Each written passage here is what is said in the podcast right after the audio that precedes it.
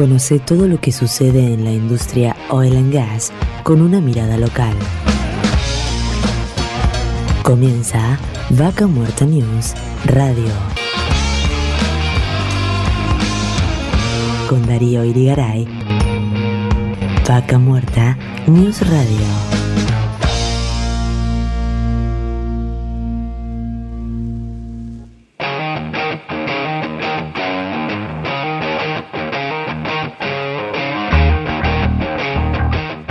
Hola, hola, hola, hola, bienvenidos y bienvenidas una vez más a Vaca Muerta News Radio. Estamos recorriendo la edición número 57 de esta segunda temporada. Me presento, soy Darío Irigaray y los acompañaré por las próximas dos horas. Desde ya les voy a anticipar, antes que nada, que tendremos hoy un programa muy, muy, muy cargado, con muchos anuncios que hubo la última semana, y para ello estaremos hablando con un productor Danielo que sufre la invasión de los mapuches que los han atacado sistemáticamente, los han amenazado y amedrentado junto a su familia y llevan decenas de denuncias y meses sin respuestas por parte de la justicia. Como sabrán, en estos días el gobernador de la provincia de Neuquén, Omar Gutiérrez, presentó una propuesta para realizar consultas a comunidades mapuches en línea con el avance de la inminente construcción del gasoducto Néstor Kirchner, por lo cual se intenta implementar un protocolo de consulta previa, libre e informada. En este sentido, nos conectamos con Jorge Nahuel, coordinador de la Confederación Mapuche, quien nos va a brindar su punto de vista y nos va a señalar a un gobierno que tiene que dar respuestas a privados y a las comunidades que reclaman su tierra.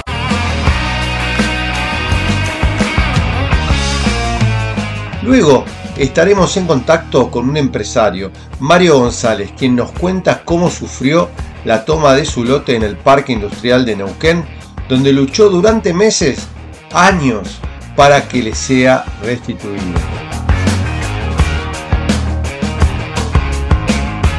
Para finalizar, tocaremos el tema de los graves problemas que significa tener una mala comunicación interna en las empresas de la mano de la contadora y coach Romina Bonomi, especializada en recursos humanos, desarrollo personal y organizacional, así como en la comunicación de las organizaciones.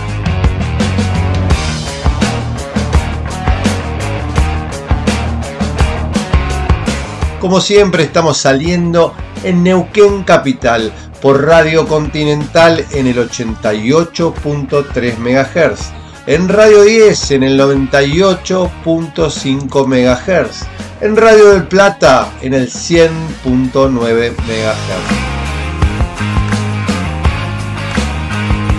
Estamos en la frecuencia del 105.3 MHz en el corazón de Vaca Muerta por Radio 10 Anielo.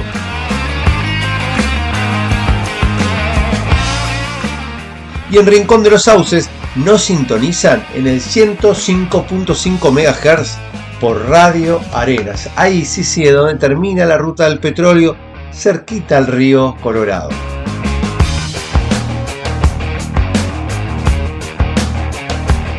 Recuerde que nos pueden encontrar en Spotify para reproducir el programa completo desde la primera edición. Nos pueden seguir por las redes sociales, en Facebook, Twitter, en LinkedIn e Instagram, donde nos encuentran como Vaca Muerta News. Y actualmente más de 120.000 personas se nutren de la información que compartimos siempre decimos, no olviden de suscribirse a nuestro canal de YouTube, donde podrán disfrutar de muchas de las entrevistas que hacemos en vivo durante la semana y luego compartimos aquí. Y también tilden la campanita si reciben las notificaciones ahí, ahí, ahí en el instante cuando la estamos realizando. Antes de seguir, no quiero dejar de saludar a nuestro equipo de trabajo. Ahí en los controles, a Mari Carmen García con toda su magia a Horacio Viascochea en la redacción de Vaca Muerta News, a Juan Díaz en la coordinación general, parte de la coproducción con Grupo Record y la editorial Patagonia Activa, a Ramiro Díaz en la técnica en Radio 10, a Federico Peralta en el soporte técnico informático, a Gustavo Gajewski en la producción de Rincón de los Sauces y Radio Arenas, a Nicolás Rodríguez en la producción de Neuquén y Radio del Plata, también agradecemos a la voz de nuestros auspiciantes, al señor Gabriel Rivera. A todos, todos, muchísimas gracias por hacer posible este programa y obviamente a ustedes que están ahí del otro lado, que también nos acompañan en cada edición. Quédense ahí, que en unos minutos seguimos con más Vaca Muerta News Radio.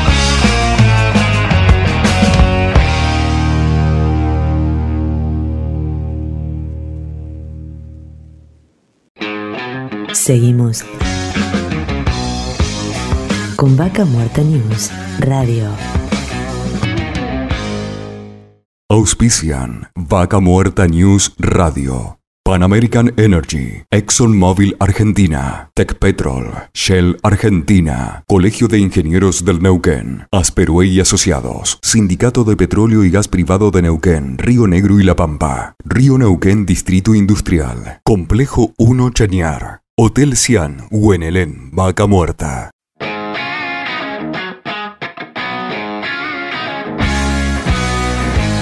El respeto a la propiedad privada en Neuquén parece no existir y es recurrente la toma de tierras y grandes tomas que se, generan y se producen en distintas localidades de la provincia. En este caso, en la capital neuquina, antes de la pandemia y durante la pandemia se realizaron grandes tomas en áreas industriales, lo cual generó grandes complicaciones, incluso dañando proyectos. Y para hablar de eso estamos en contacto con Mario González, es un empresario de la capital neuquina que sufrió este tema. Bienvenido Mario Darío Irigaray te habla. Buenos días Darío, un saludo para vos y tu gran audiencia. Bueno Mario, sabemos que, vos hace un tiempo adquiriste una tierra en el, Parque Industrial Neuquén y este, sufriste una gran toma donde te invadieron tu propiedad y bueno, contanos un poco esto, ¿Desde cuándo vos tenés esta, esta tierra? ¿Cómo la adquiriste? Y eh, qué fue un poquito, contar un poco de la historia. Bueno, te cuento. Esto empezó todo por allá por el año 2013, más o menos, que se, nos reunimos un, alrededor de unas 20 empresas eh, solicitando, solicitando tierra a lo que era el parque industrial. Eh, había una parte, una fracción, que es el Z1, que es donde estamos ahora, que, bueno, que estaba inhabilitada, o sea, que estaba, estaba desértica. Eh, hicimos una propuesta, estas 20 empresas, y, logramos adquirir con la compra del terreno eh, para poder establecernos como empresas eh, en el Parque Industrial Neuquén. arrancó, bueno, esto en el 2013 y se fue entregado en el 2017, 2018. Más o menos las las tenencias a, cada empresa. Por ahí un poquitito antes, 2016, ya teníamos la regularidad de, las tierras. Es una lonja, son alrededor de, 20 empresas más o menos, empresas más, empresas menos, que fueron entregadas las tierras. Este, se compraron eh, al municipio de, de Neuquén y bueno, para establecernos como, como empresa estos lotes que le entregaron en, esta zona industrial contaban con servicios, tenían agua, tenían luz. No, no había nada, ningún servicio, pero bueno, parte de parte de, la solicitud eh, y dentro de lo que fue la negociación fue que nosotros también contribuíamos eh, en la en llevar los servicios a esa zona para poder operar como tales, ¿no? Este, como no era una no era una zona de urbana, este, teníamos no contábamos con ningún servicio. Si bien del ala eh, del ala norte de, autovía, que bueno, ahora ruta 22, estaban los servicios por provincia, del, lado, del ala sur eh, no teníamos nada. Seguimos sin tener nada. Este, pero bueno, ya se está avanzando bastante con, con la obra. Por esto, esto arrancó, digamos, de entregar la tierra y bueno, ustedes tienen un compromiso que era imagino, cercar los lotes. Bueno, ¿qué, qué, avances lograste en esa tierra? Eh, yo, bueno, no, no, quedé truncado porque en marzo de eh, febrero del 2019, 2019, 2020, ya ni, ya 2020, comienzo pandemia. Este, esa, esa temporada era la que se empezaba con todas las obras, que estábamos empezando todas las empresas ya que ya veníamos proyectando lo que era servicios como culminación de, obra particular de cada empresa. Este, y bueno, al comienzo de, algunos alcanzaron a, poder cerrar. Este, fue todo muy raro porque cuando se van a empezar a hacer los trabajos en, los, en los lotes aparecieron eh, los, los usurpadores, ¿no? Eh, Igual te preguntaba, digo, ¿vos alcanzaste a acercar tu lote? Sí, un perimetral, no era un cerco, no era un cerco eh, empresarial, sino que era un, cerco perimetral. No, le, colocaste postes al lote como para, para delimitarlo. En parte tenía, sí, en parte tenía, había un paredón también, este, y en otra parte no. Para ubicarnos geográficamente, el lote está ubicado, digamos, en, la parte oeste del Parque Industrial de Neuquén. Correcto. Eh, en lo que sería la autovía norte o la nueva traza de la Ruta Nacional 22. Zona industrial. Y bueno, pasó el tiempo. ¿Y qué pasó? Mirá, pasaron de este augurio, pasaron 28, casi 28 meses. Este, que bueno, tenía terreno que no, no, no, no podía ingresar porque estaba totalmente ocupado. Eh, fueron 28 largos meses este, que, se trabajó, que trabajé para poder darle una solución y hacerlo de la manera más pacífica eh, para poder recuperar mi tierra. Por eso nos, nos, faltó un pedacito de la historia, Mario. Vos tenías la tierra, lo tenías delimitado y un momento de un día para otro, ¿qué fue lo que encontraste? Claro, yo vengo, fue, no me olvido más, eh, iba con, mi primo, fui hasta Zapala, me acompañó a Zapala a entregar una mercadería, eh, estaba volviendo de Zapala en febrero, el 4 más o menos de febrero, y me empiezan a llamar el trayecto de, yo estaba volviendo tipo mediodía de Zapala ya, y en el, o 2 de la tarde, 3 de la tarde, no me acuerdo bien, eh, y me empiezan a llamar por teléfono, me empiezan a entrar mensajes que estaban tomando tierras en Neuquén y que estaban en la tierra mía. Por ahí, eh, como estaba justo la toma de Maida, estaba justo en ese momento la toma de Maida que se estaba resolviendo, que lo estaban sacando, y yo por ahí decía, no, están confundidos, no podía creer eso, porque era impensable eso. Eh, Ubiquémonos, la toma de Maida es una toma que está como más adelante. Exacto. ¿A qué distancia? limítrofe Neuquén Plotier. Limítrofe, limítrofe Neuquén Plotier. Pues unos 10 kilómetros más allá. Esta, esta ubicación es ahí nomás, donde empieza el parque industrial. Eh, Exacto, la ubicación, sí, la ubicación donde estoy yo eh, es donde comienza el parque industrial. Esto, lo, que era la toma de Maida, es donde terminaría el parque industrial. Por eso, el nombre, ¿cómo es el nombre de la calle donde está ubicada esta gran toma? Que, que ocurrió, obviamente. La, la que sufrí yo, la que estás vos, sí. Sí, esto es Casimiro Gómez y eh, Ruta 22. Lo que sería Autovía Norte, pero bueno, la Ruta Nacional 22 es esa esquina. Del lado este. O sea, subiendo por Casimiro Gómez. Porque del lado este, del lado sur, digamos, hacia el lado de Neuquén. Y ahí sí es una gran toma. Contanos qué, qué, fue lo que pasó, porque vos, digamos, arranca la toma en tu terreno, que es la punta, de Casimiro Gómez de esta calle que, entra, digamos, al oeste neuquino.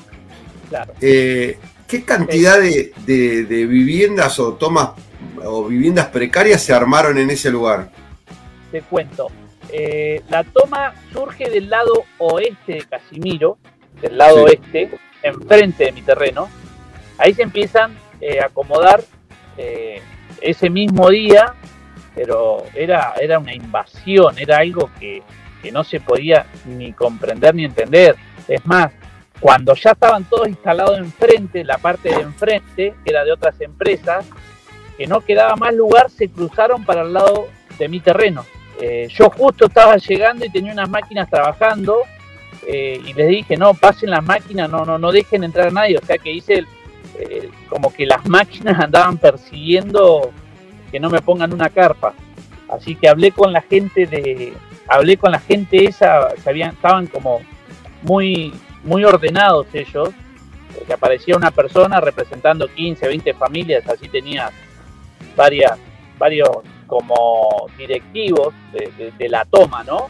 Eh, sí, sí, había alguien que estaba coordinando todo eso. Exactamente, hablé con una chica, no recuerdo bien el nombre, eh, que me muy educada ella también, eh, ojo, lo, justo es justo también, pero me, sorprendía porque yo le explicaba hasta dónde era mi terreno, mi propiedad, así que ellos delimitaron y se fueron de mi propiedad. El tema fue que a las, cuando empezó a oscurecer, al otro día estaba todo mi terreno tomado. Entonces ahí empezó fue Principio de, la pandemia. Exactamente. Febrero, principio de pandemia. Bueno, estaba. Ya era inhabitable mi lote. O sea que febrero, marzo del 2020 te encontraste con que tu terreno, que vos venías avanzando con las obras, te lo llenaron de casillas. Este, bueno, imagino que, fuiste a la justicia y vino y se ocupó la policía. ¿Qué pasó? Bueno, ahí arrancó el, el calvario, como quien dice, ¿no? Fui a, hice la denuncia en la policía, de la policía me mandan a fiscalía, hago la denuncia en fiscalía eh, y en fiscalía me dicen la orden de desalojo puede llegar a estar dentro de las cuatro horas.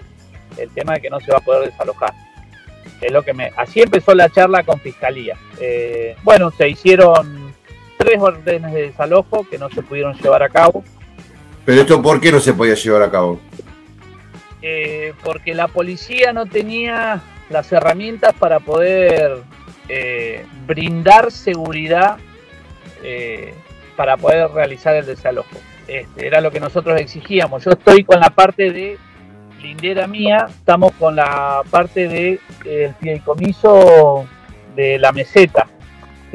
bueno, con ellos estuvimos empujando todo esto y, como que nos tiramos al hombro la siga para, para poder lograr esto que se logró, ¿no? Por eso, pero me, saltaste ahí a decir, hoy, hoy, eh, digamos, gran parte de estas casillas se han retirado del lugar, pero después de más de, dos años, donde en, diversas situaciones... Dos años, mira, hubo de todo un poco. Yo pido la orden de desalojo, no sale la orden de desalojo, este, empiezo, a, conozco a la gente del IMUC, eh, que los conozco a ellos eh, adentro de la toma porque ellos ya estaban trabajando. ¿Qué es el IMUC? El IMUC es el Instituto Municipal de Urbanismo y Hábitat. Por eso. Perdón, Estamos tratando de iluminar la historia. A vos te toma la tierra. De repente, el municipio, ¿qué hace? Arma un plan en el camino como para poder ordenar y decir, bueno, vamos a hacer un loteo ¿Y pero qué hicieron? ¿Un relevamiento o le, prometieron tierras a la gente? Cuando empiezan a trabajar, porque eh, en mi lote queda relegado porque estaban con los lotes de enfrente. No nos olvidemos que la toma empezó a 50 metros cruzando la calle de mi terreno. Todas esas empresas que estaban tomadas, eh, empezó a trabajar el IMUC con esto que estás diciendo, hacer un relevamiento, eh, hacer todo el trabajo que hacen ellos, eh, y consensuaron, consensuaron eh, la repartición de lotes, ¿no? O la reubicación de esa gente. El tema fue que los que no podían arreglar realmente el, del lado de enfrente, como que le dicen ellos el sector más duro, se venía para mi lote. Y en mi lote también había familias que no eran de esa misma ese sector duro que le dicen de, los ocupantes. Eh, una vez que el IMUC termina de, solucionar todo el conflicto del lado oeste de Casimiro, ahí es donde los conozco que se ponen a trabajar en mi lote con la gente que el mismo trabajo que hicieron enfrente. A todo esto, digamos, la justicia te daba la orden para que te, saquen porque vos tenías la titularidad de la tierra y la, y, la, policía no iba a actuar ni tampoco te dejaban a vos decir, che, llevo una topadora y saco todas las casillas. Exactamente, correcto. O sea, estaba así de mano. yo no tenía ni voz ni voto, eh, yo estaba en un sector, eh, yo estaba del lado, al costado me pusieron. yo no podía actuar, no podía hacer nada. De esa manera, lo que sí se hizo con la gente del IMUC, con Defensoría del Pueblo, se empezaron las charlas con, con la gente de la toma, bueno, y empezó un, arduo trabajo en el cual estuve en todas las mesas de negociación hasta que no, no pude participar más porque ya, ya no, no, yo restaba, no sumaba. Eh, fue un, largo trabajo, muchísimas reuniones eh, y a su vez iba metiendo cada vez más gente a la mesa eh, de trabajo. Fiscalía, también participó, bueno, Defensoría del Pueblo, estuvo la gente de Derechos Humanos, se armó un equipo bastante amplio eh, para poder llevar eh, a cabo ese trabajo. Ahora, la pregunta del millón. ¿Alguien ponía sobre la mesa, digamos, todos estos hechos ilegales que se estaban desarrollando? decir, o sea, porque vos te pones a negociar con, alguien que te está invadiendo tu propiedad como para darle una solución, digo, cuando el damnificado inicialmente eras vos, o sea, lo del, ¿qué tienen que ver los, los derechos humanos? ¿Qué ponen? Como que tener un lote es, tener, es un derecho humano, Claro, eso, eso, a ver, eh, también se metió una parte de la política ahí, este, que no la quiero nombrar porque no merecen, sin mereciera nombrar, pero no le voy a dar, no le voy a dar fama, como quien dice, eh, este, que nos, nos restaba, no nos sumaba. Eh, la gente de resguardo territorial de la municipalidad, el señor Juan Germán, que estuvo de minuto cero ahí adentro, él era el encargado de, decirle eh, eh, la ilegalidad que estaban cometiendo, que ellos no entraban en razón, para ellos estaba bien lo que estaban haciendo.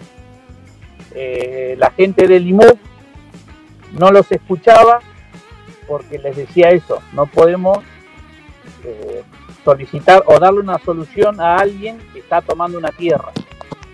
de fiscalía, o sea que todos sabían todos sabíamos, eh, no, es que nadie no sabía, el tema es que estaban eh, muy, muy organizados como para no dar el brazo a torcer.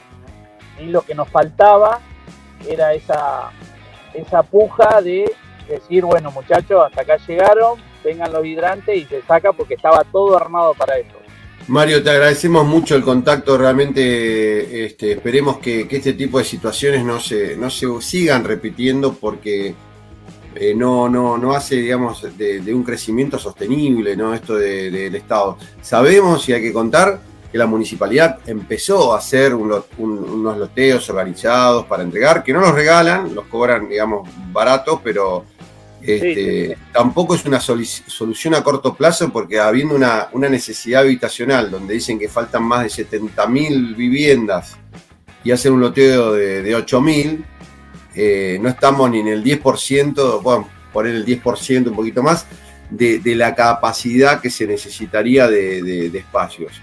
Así que es un camino por recorrer, pero creo que el tema de poder garantizar ¿no? la propiedad privada es clave para poder darle tranquilidad. En este caso, vos sos acá en Neuquén, pero también me imagino que vienen empresas a invertir.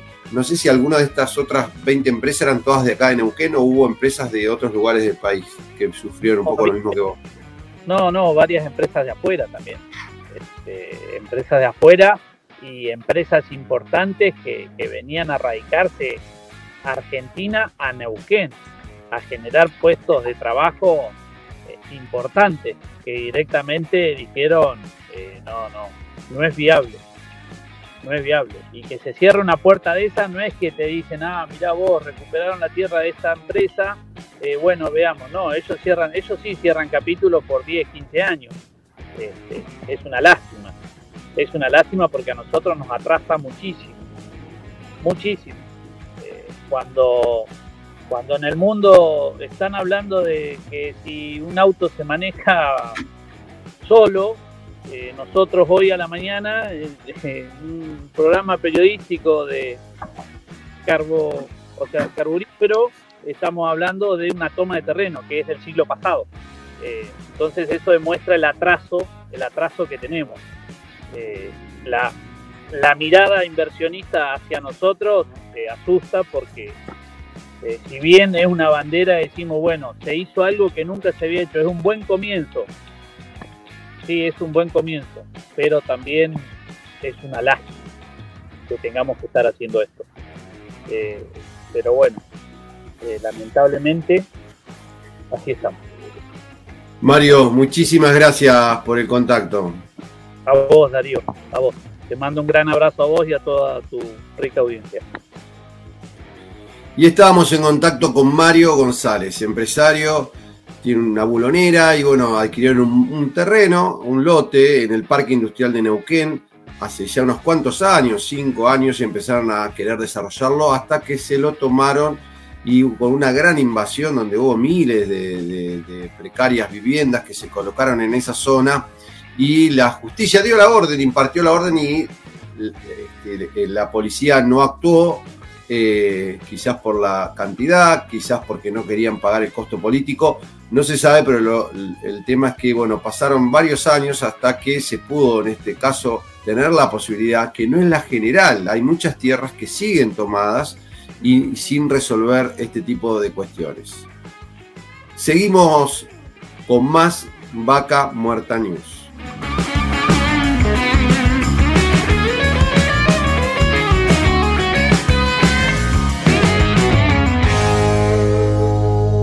Vaca Muerta News Radio. Seguimos con Vaca Muerta News Radio.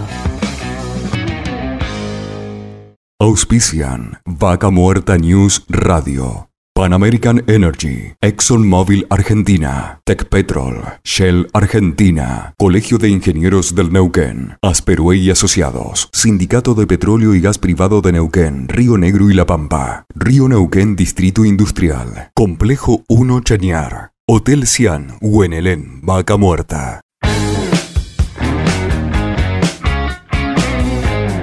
Mapuches, dueños de Vaca Muerta. Seguramente muchos se hacen esta pregunta porque no se sabe a ciencia cierta eh, qué es lo que se reclama, se conocen conflictos, este, idas, vueltas, que el gobierno no cumple con una ley de, reconocimiento a las comunidades, no este, otorgan las personalidades jurídicas que, solicitan de muchas este, comunidades que, existen en la provincia del Neuquén, y es un conflicto que no se resuelve y algunos este, se lo adjudican a un oportunismo, porque a partir del año 2012 está vaca muerta y se recrudece todo esto. Y bueno, qué mejor que para hablar de todo esto juntarnos con un representante de la comunidad mapuche, como lo es Jorge Nahuel. Bienvenido, Jorge Darío Irigaray, te habla. ¿Qué tal? Buenas tardes. Un gusto charlar con ustedes. Gracias, Jorge, por el contacto y darnos un poco la oportunidad de contarnos un poco este, cuál es la, la, postura hoy y que sigue ya hace un tiempo para, reclamar sobre sus derechos y cómo, cómo va avanzando o no esta, esta situación. No, a, nosotros nos parece que, mm, bueno, la llegada de Vaca Muerta a nuestros territorios comunitarios fue un hecho traumático, ¿no? Porque implicó todo un cambio de, forma de vida, de estilo de vida, territorios intervenidos, territorios de una manera quebrados en su comunicación interna. Este, toda la vida interna se trastocó a partir de la llegada compulsiva de esta noticia que es vendida como la, la felicidad para el conjunto de la sociedad y sin embargo para el pueblo mapuche generó todo un impacto social, cultural muy fuerte. Ni hablar de lo ambiental, ¿no? Podemos hablar mucho de eso. Y por lo tanto, fue, va, a ser prácticamente una década desde aquella vez que nos paramos frente a la legislatura a plantearle al, al gobierno de Neuquén de que no podía dar inicio a, una, a un proyecto industrial de la, de la dimensión de Vaca Muerta sin antes medir las consecuencias que iba a generar sobre nuestra vida interna como pueblo-nación. Este, no fuimos escuchados, obviamente, porque la,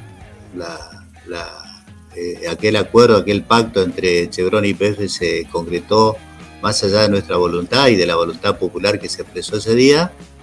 Y a partir de ese momento comenzó toda una política de imposición sobre la vida interna del pueblo mapuche.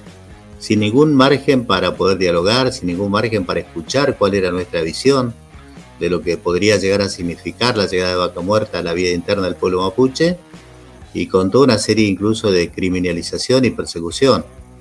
Así que nos parece que eh, Vaca Muerta desde su inicio fue una mala noticia para el pueblo mapuche.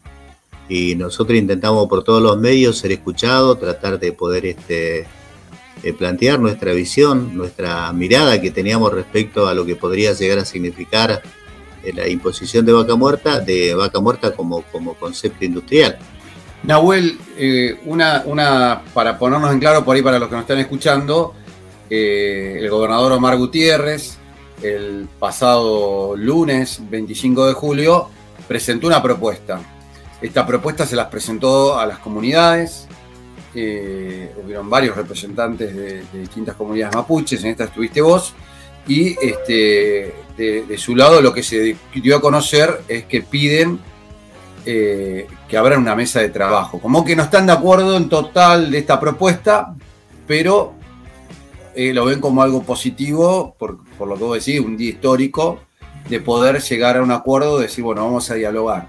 El hecho político que significó que el gobernador de Neuquén reconociera que había un instrumento que estaban adeudando y era un instrumento de carácter jurídico, ya es muy alentador, genera muchísima expectativa al interior del pueblo mapuche porque se da la posibilidad de que el pueblo mapuche sea escuchado, la posibilidad que tiene el pueblo mapuche de poner en resguardo su integridad física, cultural, cosmogónica.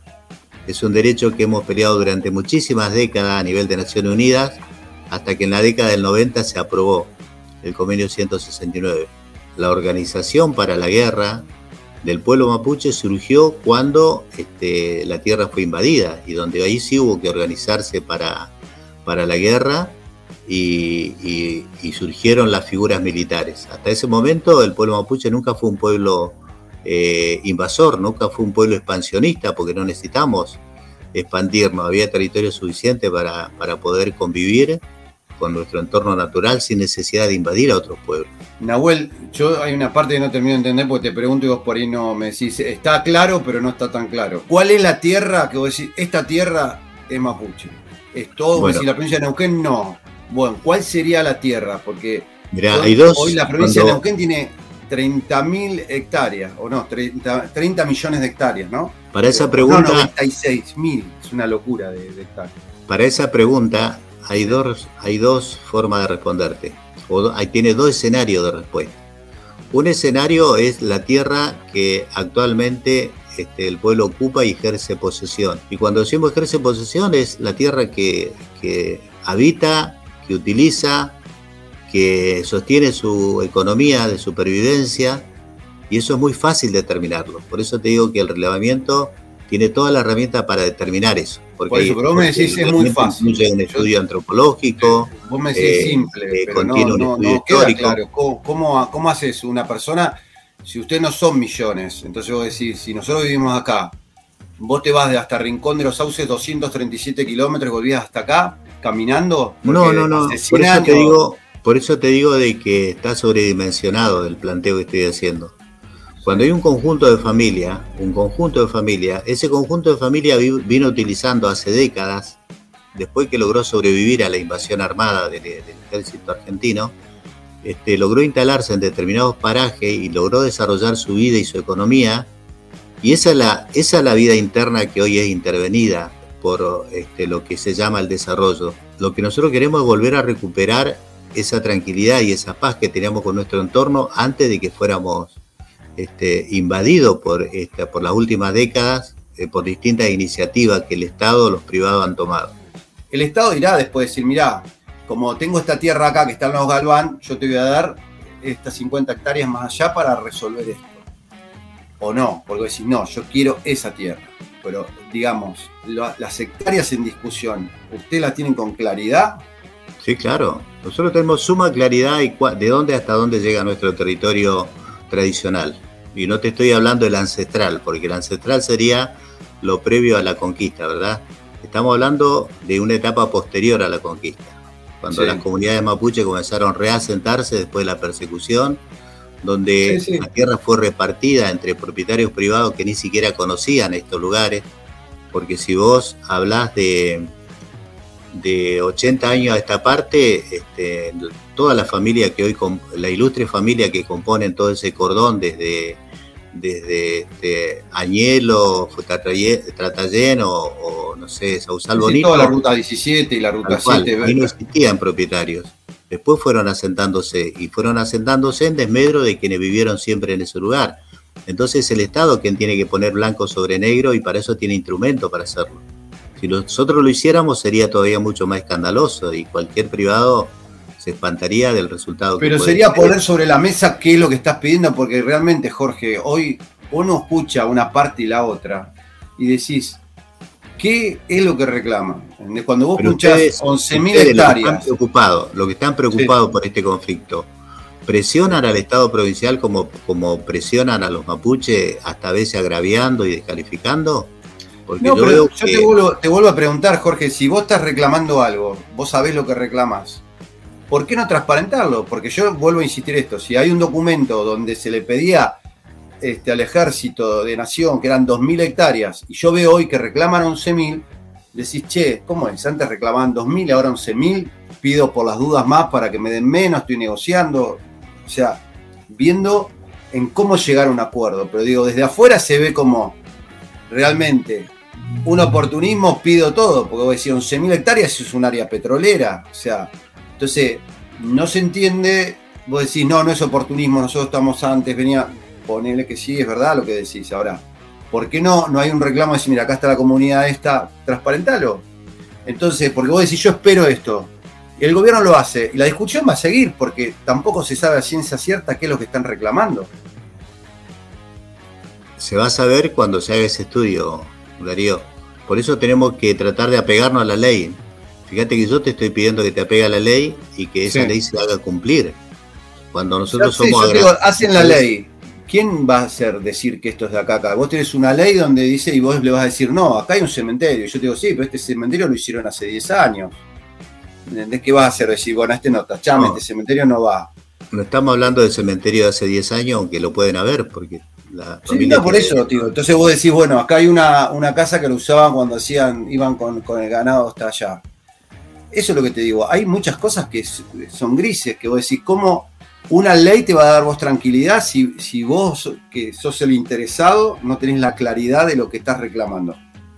¿Cómo vos vas a aceptar que venga otro a decirte vos lo que es? Eso es lo que digo. Bueno, Por más que la ley diga. Para eso existen la ciencia antropológica, histórica, este, sociales que pueden determinar eso. Nosotros somos sumamente respetuosos de eso. ¿eh? Peor sería que actuáramos en base a criterios caprichosos nuestros. Estamos bien, pero a que se funcione. esto no arranca, ley, va a seguir por años así. No, no, no, no, tiene que seguir por años porque si no quiere decir que se nos están riendo en la cara, tanto a los privados como a nosotros, el, gobierno provincial se nos está riendo en la cara. Y ayer se le dijo al gobernador, después que pasó el momento donde expresamos nuestra satisfacción de poder recibir un instrumento que va que creemos que va a ser muy útil para el diálogo, para el diálogo y el acuerdo, se le presentó una nota en mano al gobernador donde se le decía que estamos absolutamente molestos, que estamos indignados porque a 10 meses de haber firmado un convenio que ponía en marcha el relevamiento, todavía no se pueden cerrar las primeras cuatro carpetas. Imagínate que si en 10 meses no se pudieron cerrar cuatro carpetas, ¿qué posibilidades tenemos que a fines del 2023 estén terminadas las 44 comunidades? Imposible, le decíamos. Gobernador, usted tendrá mucha voluntad política, pero su propio cuerpo de, de equipo de ministro lo están boicoteando, están yendo contra su voluntad, porque usted se compromete públicamente a terminar una tarea y designa un órgano de ejecución que es absolutamente inoperante, que es absolutamente este, incapaz de poder avanzar en la orden que usted le dio. No terminan de cerrar cuatro carpetas en diez meses. Imagínense si en un año y medio van a ser 40 carpetas más. Eso se le dijo al gobernador claramente, se le escribió, y se le dio un plazo incluso. En la nota que yo pude leer, se le dio un plazo de dos semanas para que esas carpetas estuvieran cerradas, de lo contrario iban a haber acciones. Fíjate los límites que hay que llegar. Después cuando el mapuche corta una ruta, es un delincuente, no respeta la ley, no respeta las instituciones, y nos hemos cansado de repetir esto delante de los funcionarios, cumplan con la ley, cumplan con lo que está establecido, ustedes son funcionarios públicos, eh, le corresponde cumplir con la tarea. Y no hay forma de hacer entender eso. Y al gobernador se le dijo con todas las letras y se le dio un plazo de dos semanas para que esa carpeta estuviera encerrada. ¿Quién sería para, para ustedes un interlocutor válido si Jorge Lara, que para vos está hace, hace 15 años y no resuelve nada, ¿quién sería para vos un interlocutor válido en la provincia de Neuquén?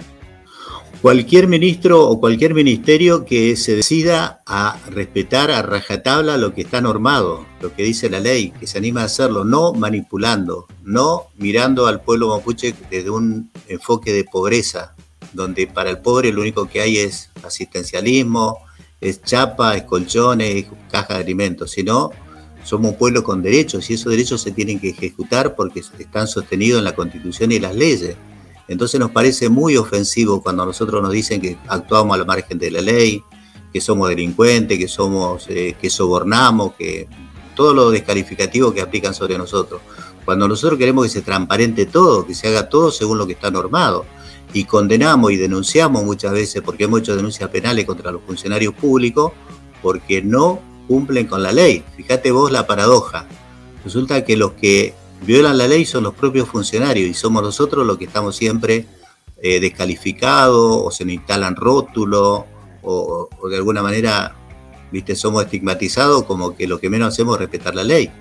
Entonces nosotros creemos que Jorge Lara es, este, es incapaz de, de resolver este conflicto histórico porque en décadas que lleva como funcionario no lo ha resuelto. Quiere decir entonces que no hay voluntad política de parte de él o es incapacidad propia que tiene para resolver este conflicto.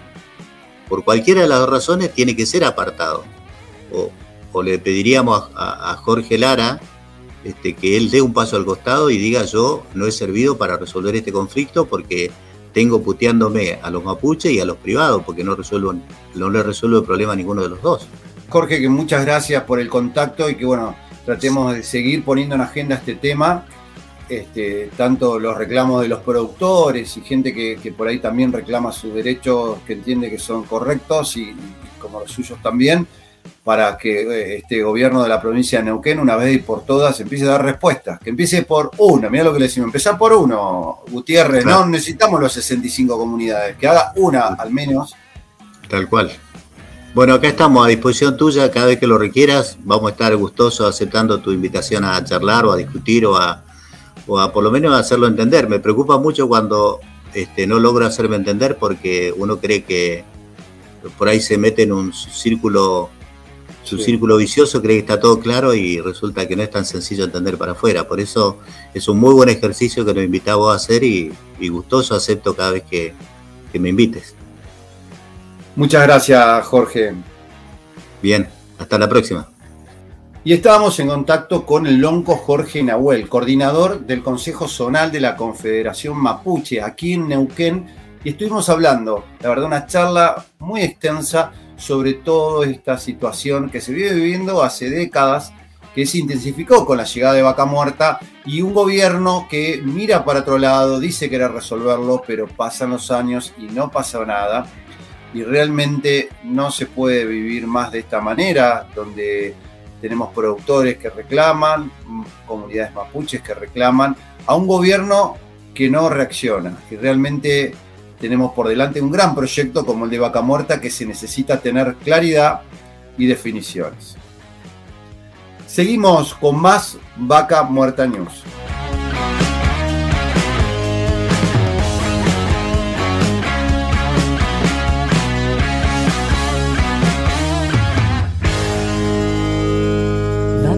News Radio. Seguimos con Vaca Muerta News Radio. Auspician Vaca Muerta News Radio. Pan American Energy, ExxonMobil Argentina, Petrol, Shell Argentina, Colegio de Ingenieros del Neuquén, Asperue y Asociados, Sindicato de Petróleo y Gas Privado de Neuquén, Río Negro y La Pampa, Río Neuquén Distrito Industrial, Complejo 1 Chañar, Hotel Cian, Huenelén, Vaca Muerta.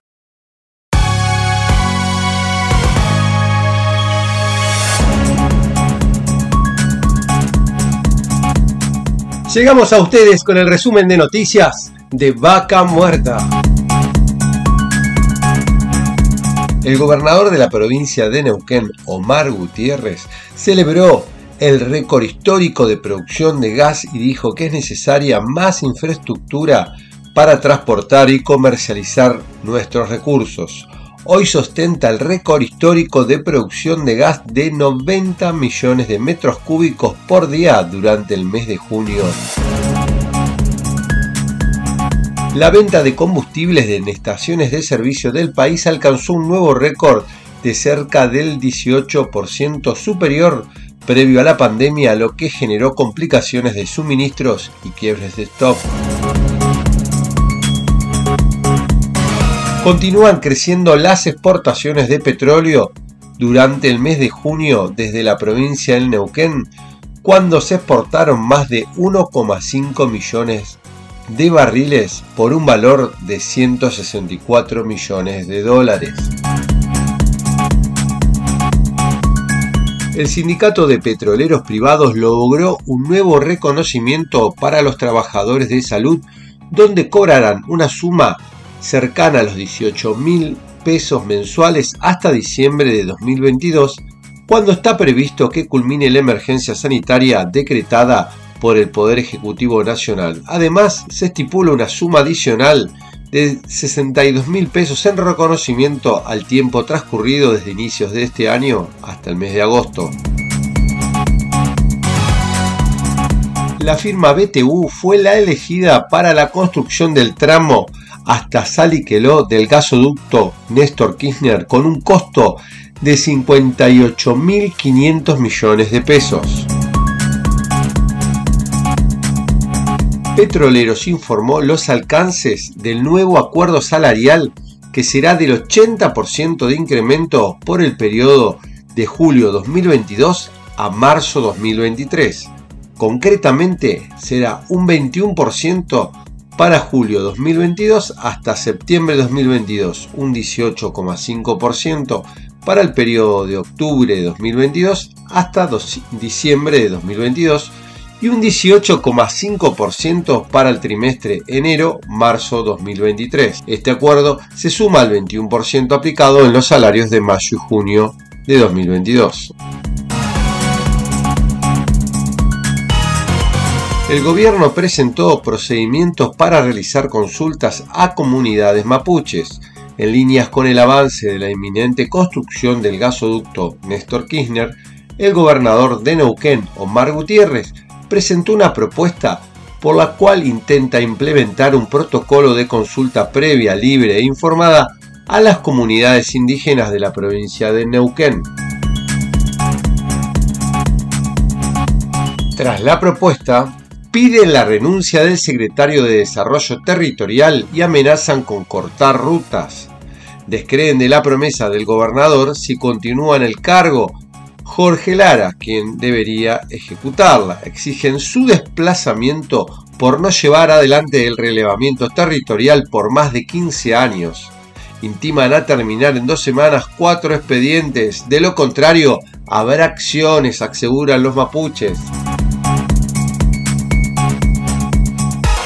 Duras críticas del acuerdo de Neuquén con mapuches, pidieron ser parte del negocio y lo lograron.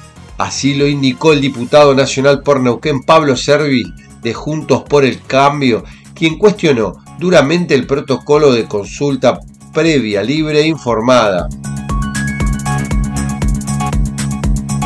Denuncian a operadoras por aplicar políticas que asfixian a pymes.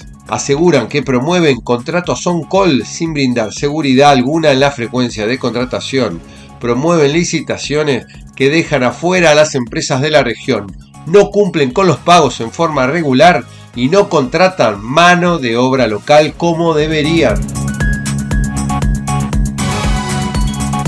En el nombre de la supuesta paz social, el gobierno nacional y de las provincias de Río Negro y Neuquén siguen sin garantizar el libre tránsito en las rutas de vaca muerta, permitiendo a distintos manifestantes bloquear la normal circulación de vehículos en la región. Empresarios exigen que se garantice poder trabajar libremente y denuncian mayores costos que las operadoras no reconocen. Para tener en cuenta y agendar del 10 al 12 de agosto, se desarrollará en la capital neuquina la Argentina Oil Gas Patagonia en el espacio Duam.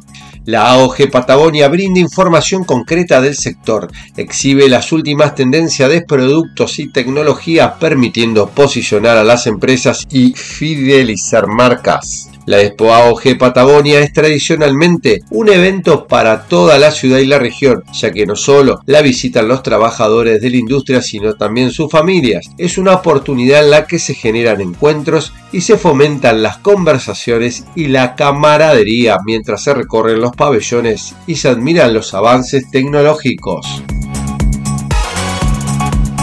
Del 23 al 24 de agosto se realizará en la ciudad de Buenos Aires el segundo encuentro de Energy Summit, una cumbre de petróleo, gas y energía para reabrir las puertas del networking para la industria argentina e internacional.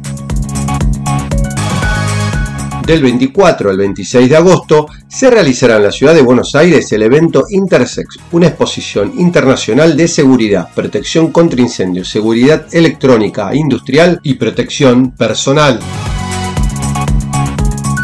Recuerden que toda esta información y mucho más pueden encontrarla en nuestra página web www.vacamuertanews.com. Además pueden seguirnos en nuestras redes sociales en LinkedIn, Facebook, Instagram, Twitter y YouTube. Siempre nos pueden localizar como Vaca Muerta News. Y esto fue una vez más el resumen de noticias de Vaca Muerta.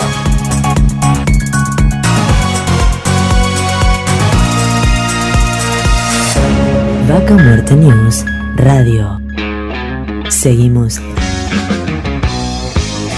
con Vaca Muerta News Radio. Auspician Vaca Muerta News Radio. Pan American Energy, ExxonMobil Argentina, Petrol, Shell Argentina, Colegio de Ingenieros del Neuquén, Asperue y Asociados, Sindicato de Petróleo y Gas Privado de Neuquén, Río Negro y La Pampa, Río Neuquén Distrito Industrial, Complejo 1 Chañar, Hotel Cian, Huenelén, Vaca Muerta.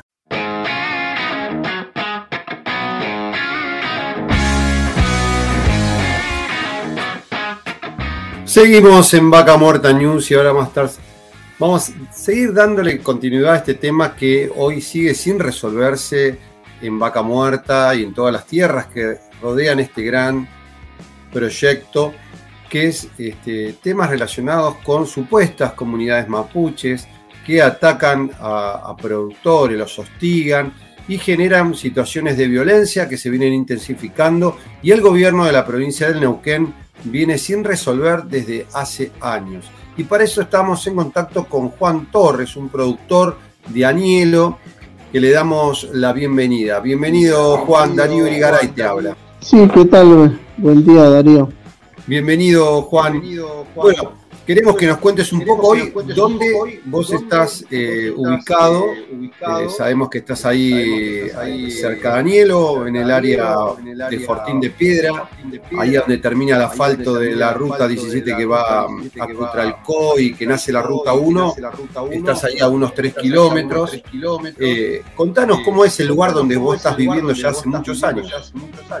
Te cuento, eh, bueno, ahora realmente se puede decir que, es un campo o una chacra, como la quieran llamar las personas. ¿Por qué? Porque eh, la, hicimos, la hicimos nosotros, las trabajamos y, y realmente ahora sí es un campo o una chacra. Antes era, era todo monte cuando nosotros entramos. Te cuento, yo nosotros entramos en el 2014 con mi familia, con mi hermano, con los hijos de, mi hermano, su, señora y mi nena también que yo tengo. Somos dos familias. Entramos el 2014 eh, por orden de, tierra, digamos que tierra nos dio eh, una orden como para poder ingresar al, lugar y poder trabajarlo. Eh, bueno, desde el 2014 hasta ahora logramos hacer el camino y logramos hacer 10 hectáreas que están bajo de producción ahora, que está bajo de riego, todo, hicimos los canales eh, el camino principal que, que también lo hicimos.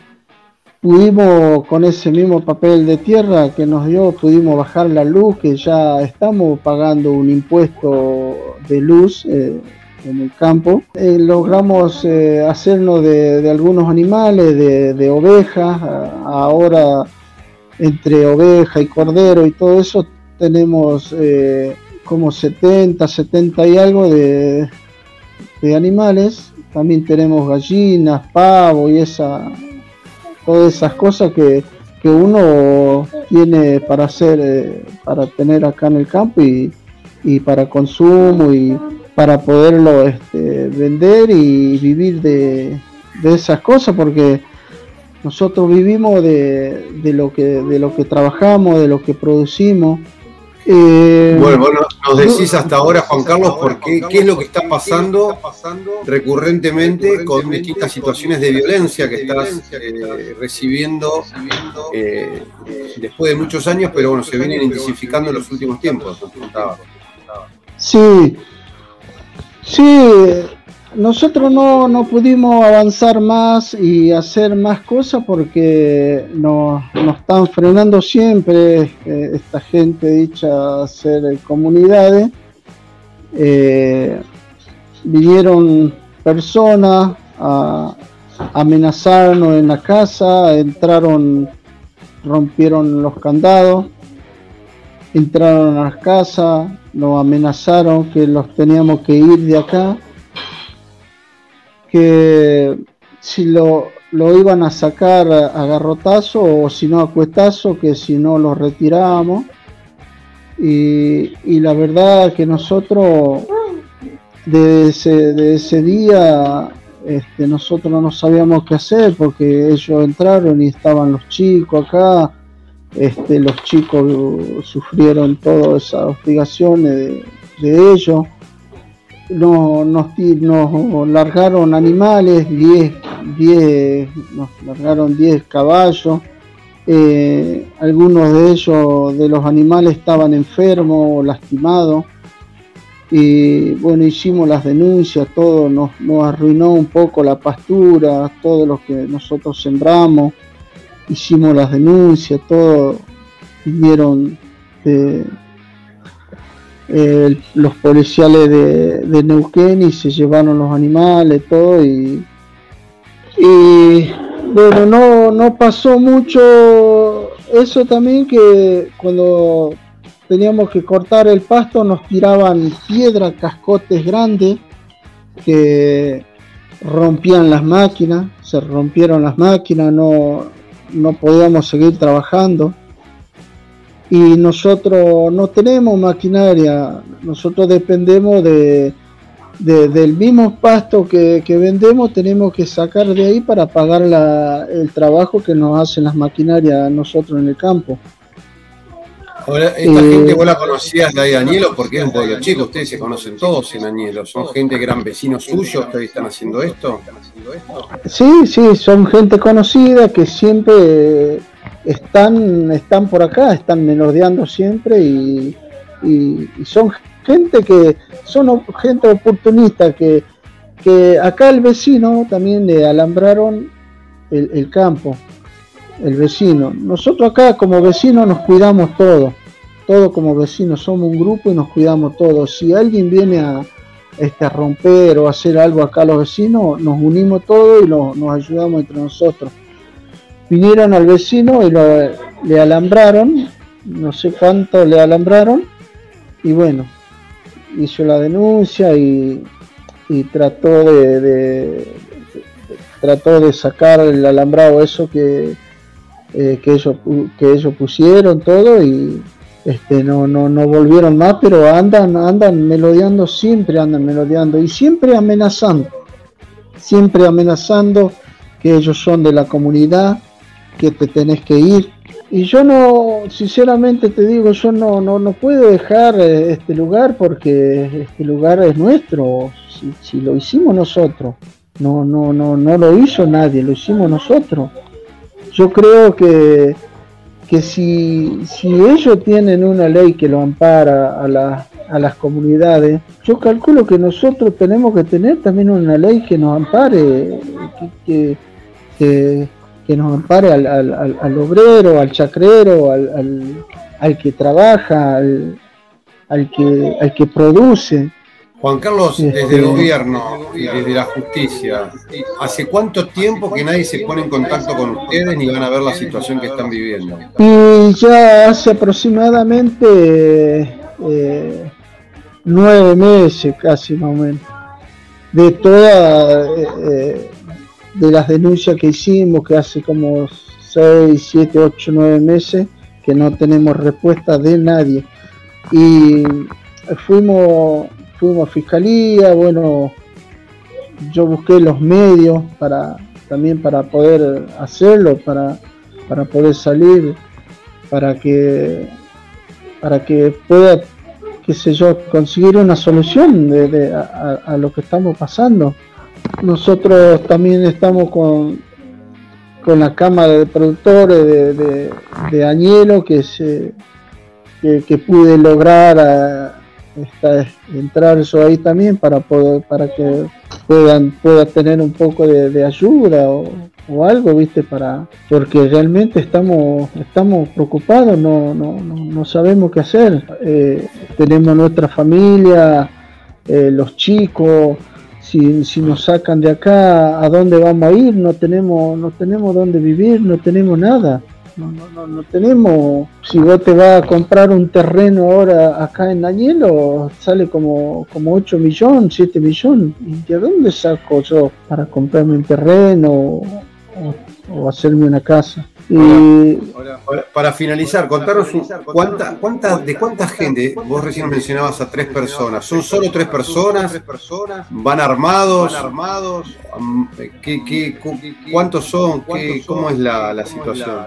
Eh, sí, sí, son, son tres personas que, siempre vinieron y, siempre ellos, eh, eh, como que, que ellos venían de, de, una comunidad, que ellos eran comunidad, pero yo que sepa, ellos no, no son comunidad porque son gente de acá, de alrededor, que los conocemos y todo. No, no, no, no son gente viven ellos actualmente?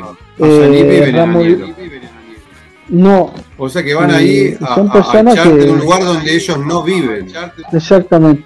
Juan Carlos, Juan Carlos eh, espero que, sirva todo esto para, para darlo a conocer un poco toda esta situación, que, en realidad se entiende que hay lo que se busca un oportunismo de, ir teniendo estas tierras alrededor de, los proyectos de Vaca Muerta, en este caso ustedes tienen un emprendimiento ya desde años real y viven de esto, y viven de esto. Exactamente.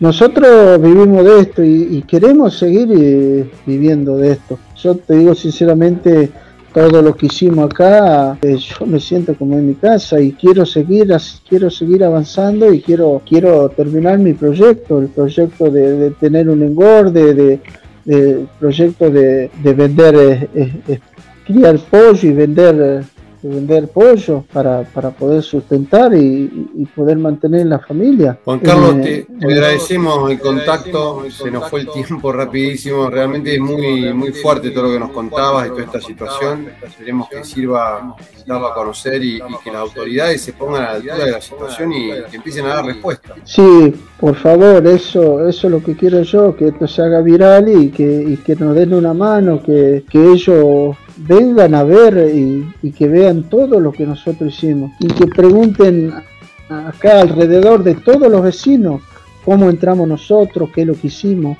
y todos los vecinos le van a decir lo mismo. Lo que estoy diciendo yo le van a decir lo mismo. Nosotros la trabajamos y seguimos trabajando y queremos seguir trabajando. Queremos seguir produciendo. Juan Carlos, muchísimas gracias, por, el contacto. por el contacto. No, por favor. Muchísimas gracias a vos y gracias. Y estábamos en contacto con Juan Carlos Torres, productor de Anielo, que nos contaba un poco la situación que están viviendo con supuestos mapuches que van y le reclaman la tierra, incluso personas que no viven ahí en Anielo, sino que viven a más de 40, 50 o 100 kilómetros del lugar y los atacan, los hostigan y le hacen generar cientos de situaciones en tierras que las producen para el día a día, para vivir, para estar ahí con su familia, cercano a la localidad de Anielo. Y esta es una, historia más de tantas que venimos contando, de situaciones que se dan en la, en la zona sin respuestas por parte del gobierno de la provincia del Neuquén, que mira para otro lado y lo único que, que, hace es ver que avancen los proyectos, pero hay mucha gente que hoy está sufriendo, viviendo estas oportunidades e incluso permiten que algunas comunidades eh, dejen, eh, tengan tomadas tierras por más de hace nueve años, como el, el caso que hablamos hace poco tiempo de Pablo Vela. Vamos a seguir avanzando con este tema eh, para ponerlo en la agenda hasta que el, gobierno comience a dar respuestas, empiece a mostrarse que está en acción porque es un tema grave ir contra la propiedad privada y que la provincia no tome cartas en el asunto. Seguimos con más Vaca Muerta News.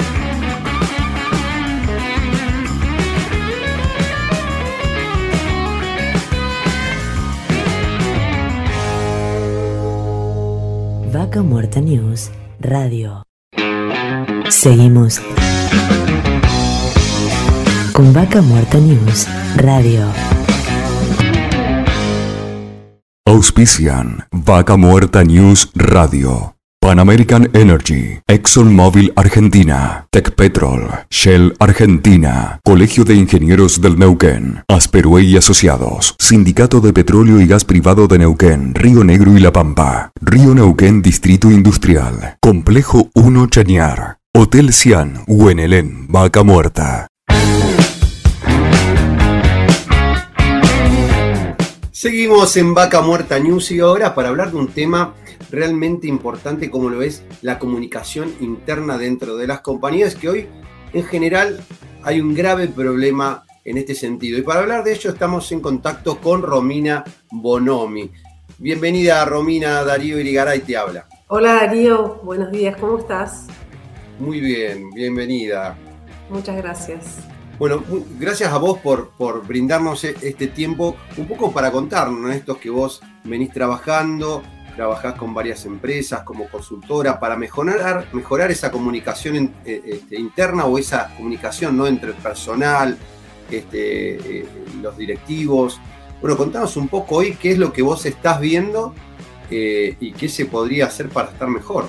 Bien, bueno, em, Realmente el tema de la comunicación, todos sabemos que tiene impacto en todos los ámbitos, ¿verdad? No solamente en el laboral, eh, sino en general en las personas, que son justamente personas las que hacen la, organización. El hecho de haber recorrido varios equipos de trabajo me hace ver y confirmar justamente esto. no capacitar a las personas en tiempo y forma en cómo deben comunicarse, cómo deben hablarse, cómo deben hacerse los pedidos, cómo deben hacerse los reclamos, cómo deben hacerse los reconocimientos. Eh, hay un grave problema de reconocimiento en las empresas y, y, cuando uno comienza a analizar detenidamente la situación, me gusta siempre comparar a las empresas u organizaciones, porque más allá de que por ahí hablemos de empresas, también en, las entidades públicas ocurre exactamente lo mismo. Eh, me gusta pensar en el equipo, me gusta pensar en un equipo y muchas veces comparo el grupo humano laboral con un equipo de fútbol. De esa manera uno puede entender cómo impacta la comunicación para hacer buenas jugadas.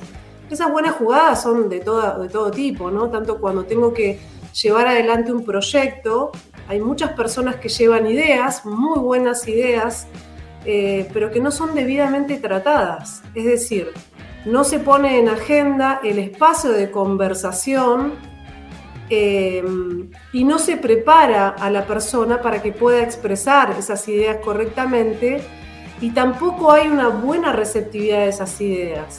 O sea, se ponen en marcha a veces proyectos eh, que no son comunicados a toda la organización, que no son evaluados ¿sí? Porque un proyecto nace a partir de una idea, ese proyecto normalmente eh, se establece a través de objetivos.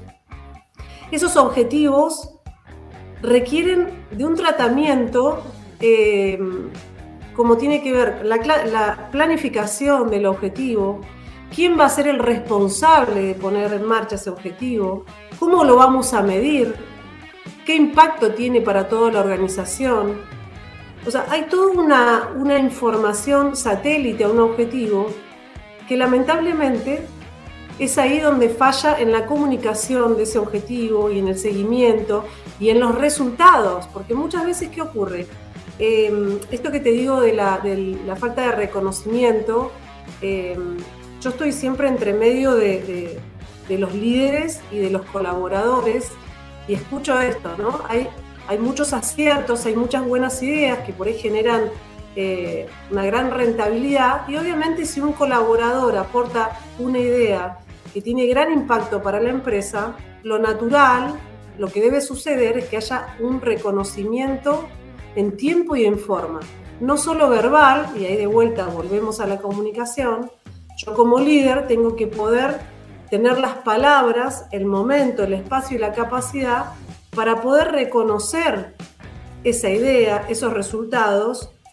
O sea, es tan importante el reconocimiento verbal como el reconocimiento monetario. Esto es sumamente desmotivador. Es desmotivador, pero no solamente para los colaboradores, porque también hay líderes que llevan muy buenas ideas y al no estar quizás los dueños, los socios preparados para ese reconocimiento, también sucede lo mismo. O sea, es realmente muy nocivo el tema de la comunicación cuando no se atiende. Y ese es el gran problema que tienen las pymes en este momento que no se han ocupado debidamente de lo que llamamos capacitaciones blandas. ¿Sí? El hecho de no tener en agenda, tenemos capacitaciones duras y blandas, ¿no? Las duras se dicen aquellas que son las que tienen que ver con el rubro puntual, cuestiones técnicas, cuestiones operativas, cuestiones bien estructurales puntuales del rubro. Pero después están las otras capacitaciones que decimos blandas, que tienen que ver justamente, la gran capacitación blanda es la comunicación. Y la comunicación que no es solamente emitir algo, sino también poder escuchar, poder recibir.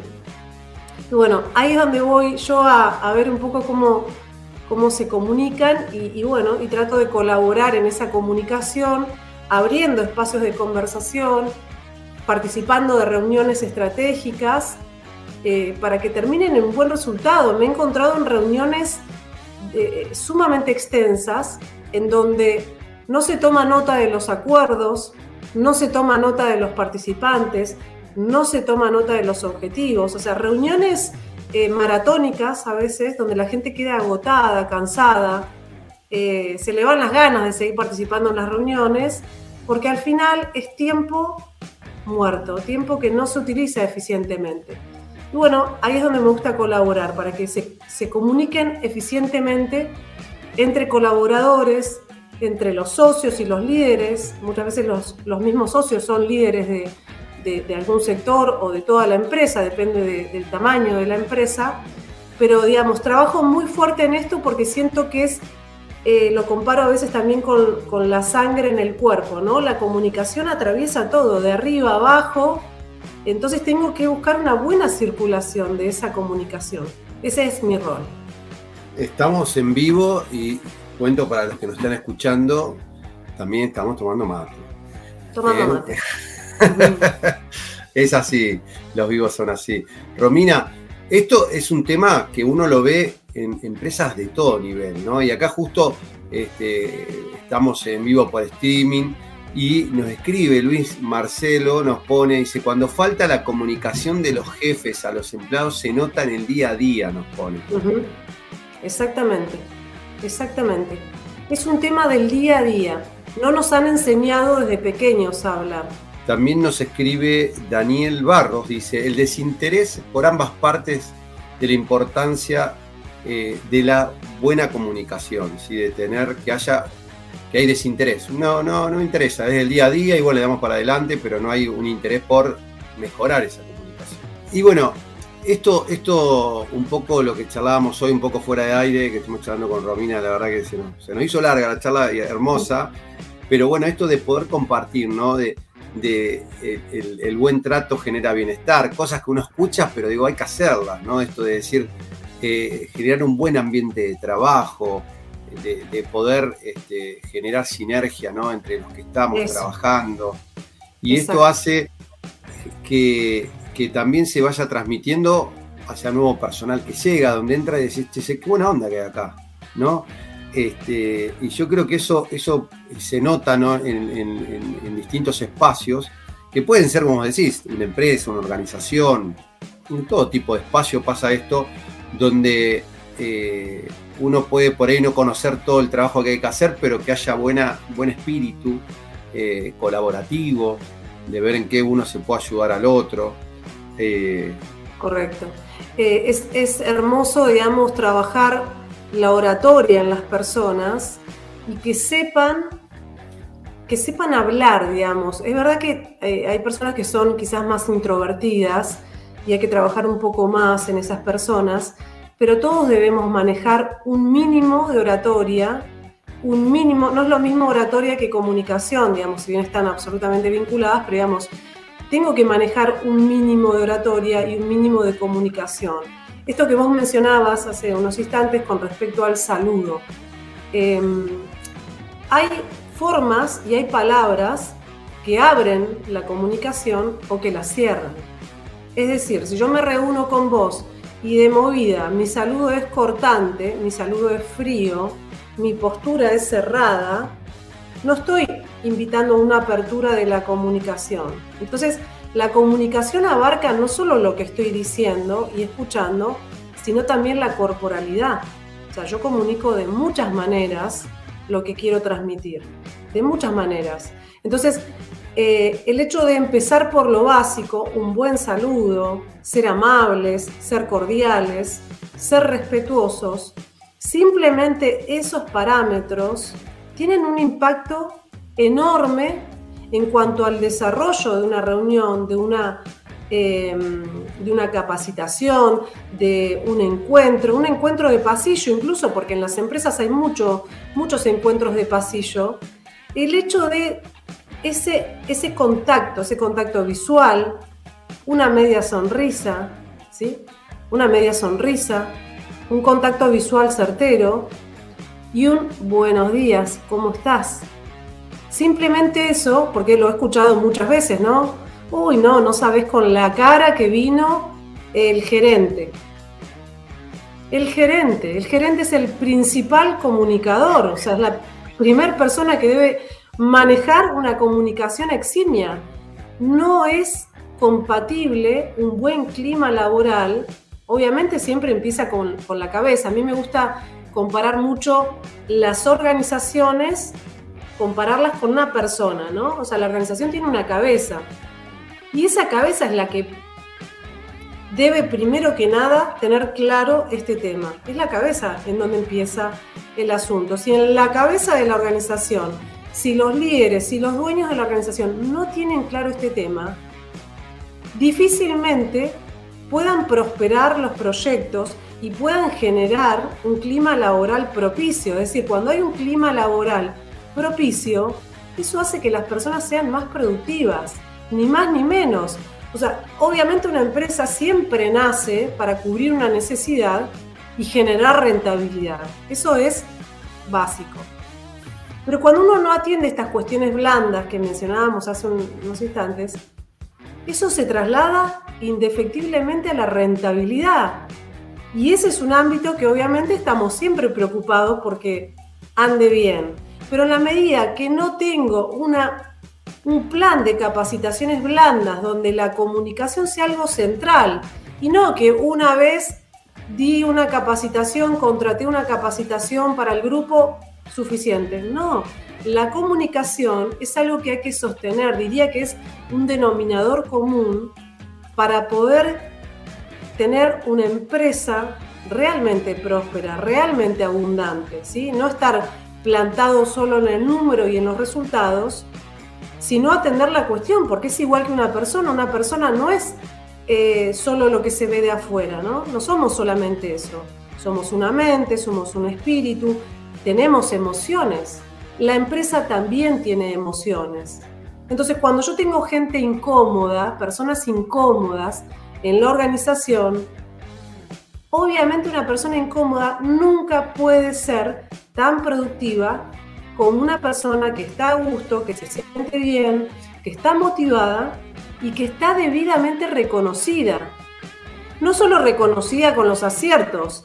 Si tengo personas, que me, está pasando ahora en una organización donde hay una persona mayor que está hace años ocupando un rol estructural, pero tiene un mal carácter y cuando viene con los cables cruzados, genera un clima laboral muy tóxico realmente y obvio que eso se traslada al clima laboral, al bienestar de la gente, se ve trillado, se ve trillado por esta falta, diría falta de respeto, porque digamos, no saludar bien, no hablarse bien, no decir las cosas a tiempo, no buscar el espacio y la persona correcta para expresarme, eso perjudica a toda la organización. Es importante entender que las empresas las componen las personas. Es importante entenderlo. Las empresas las componen las personas. Y los dueños, los socios, son los primeros responsables en entender esto y en generar esos espacios de diálogo eficientes. Eficientes no maratónicos donde pasás el colador y quedó poco y nada. Donde sí se habló, no, sí hablamos, hablamos de este tema, pero hablamos y hablamos y nos quejamos y no hay realmente una, una metodología eficiente. ¿Para qué? Para que las personas estén a gusto en donde están trabajando. Excelente, Romina. Bueno, nos están escribiendo un montón de gente. Parece que, hay muchas empresas con problemas internos en la comunicación. Paso así rapidito, los voy a leer a todos porque bueno, estamos ya en el tiempo que habíamos pautado. Eh, eh, pero bueno, ahí eh, un poco Kevin González nos dice que si después se pone en contacto, Romina va a estar ahí compartiendo, imagino que en su perfil de LinkedIn la nota, así que también le van a poder escribir ahí abajo. Mariano Schaffer eh, mandos medios se preocupan por los avances físicos de los proyectos y no de la sinergia del equipo, nos dice Mariano. Daniel Barros nos dice, un buen jefe tiene que aprender a ser un buen líder. No es jefe, si es líder no es jefe. tiene que ser líder y no jefe. Para aplicar una buena política hay que tener una buena comunicación. Ejemplo, en una minera se sabía el costo del producto, desde el gerente hasta el operador. Mm, qué bueno. A ver, vamos a tratar porque escribieron un montón. Alejandro Villavicencio. Eh, Reuniones de obra siempre utilizábamos un libro de actas, tal cual es una reunión de consorcio donde se escucha, se debate y se saca conclusiones y queda escrito, ¿no? Como que tomar nota, lo que vos estabas contando. Correcto, correcto, sí, importante tomar nota. Yo recomiendo la pizarra porque tiene una buena visual. Yendo Zapata dice, buen día, excelente trabajo, Romina, desde Piedra del Águila, te saluda. Ya voy a ir al interior, estoy armando eh, un plan de, capacitaciones para el interior, porque realmente por ahí quedan eh, afuera las empresas que están, bueno, yo soy de Andacoyo, nací en Andacoyo y tengo un amor por, por la provincia y el interior, así que voy a, voy a estar ahí en esas ciudades dando el plan de desarrollo personal y organizacional. Romina, ¿cómo se pueden poner en contacto contigo? Eh, ¿Pueden buscarte a través de LinkedIn, como dijimos recién, no van a compartir? ¿O qué otro mecanismo tenemos? Bueno, eh, estoy desarrollando el Instagram de la consultora, abriendo caminos, abriendo caminos, consultora, ahí me pueden encontrar. Y ahí también comparto algo de lo que, de lo que estoy haciendo. La verdad es que no me da el tiempo para generar contenidos. La community manager me pide que genere contenidos, pero bueno, el tiempo realmente se pasa volando y no, hago el hueco. Pero ahí, me pueden contactar y está mi teléfono. Buscan, bueno, mi nombre Romina, te súper agradecemos el contacto. La verdad que es muy eh, interesante todo lo que estuvimos charlando. Creo que, que muchos siguen ahí conectados. Tenemos un público que se ha mantenido durante toda la, la transmisión por repitamos, Repitamos esto, que está muy bueno, me encanta. Así que, eh, Romina, más que agradecidos por el contacto y bueno, no faltará ocasión que nos juntemos de vuelta a charlar. Bueno, Darío, gracias a vos, realmente un placer eh, compartir, se hace, se hace corto, pero bueno, volveremos a, conversar de este tema que, que es tan interesante, así que muchas gracias por el espacio. Gracias a vos. Y estábamos en contacto con Romina Bonomi, consultora, motivadora, bueno, trabaja con las empresas, con esto de la comunicación, de mejorar todas las relaciones dentro de las empresas. Seguimos con más Vaca Muerta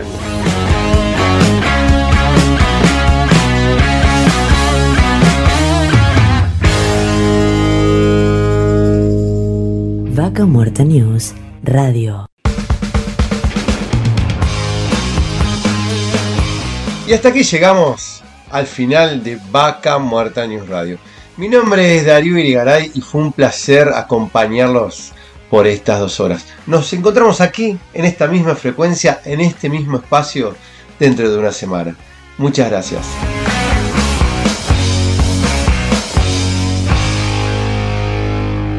Vaca Muerta News Radio.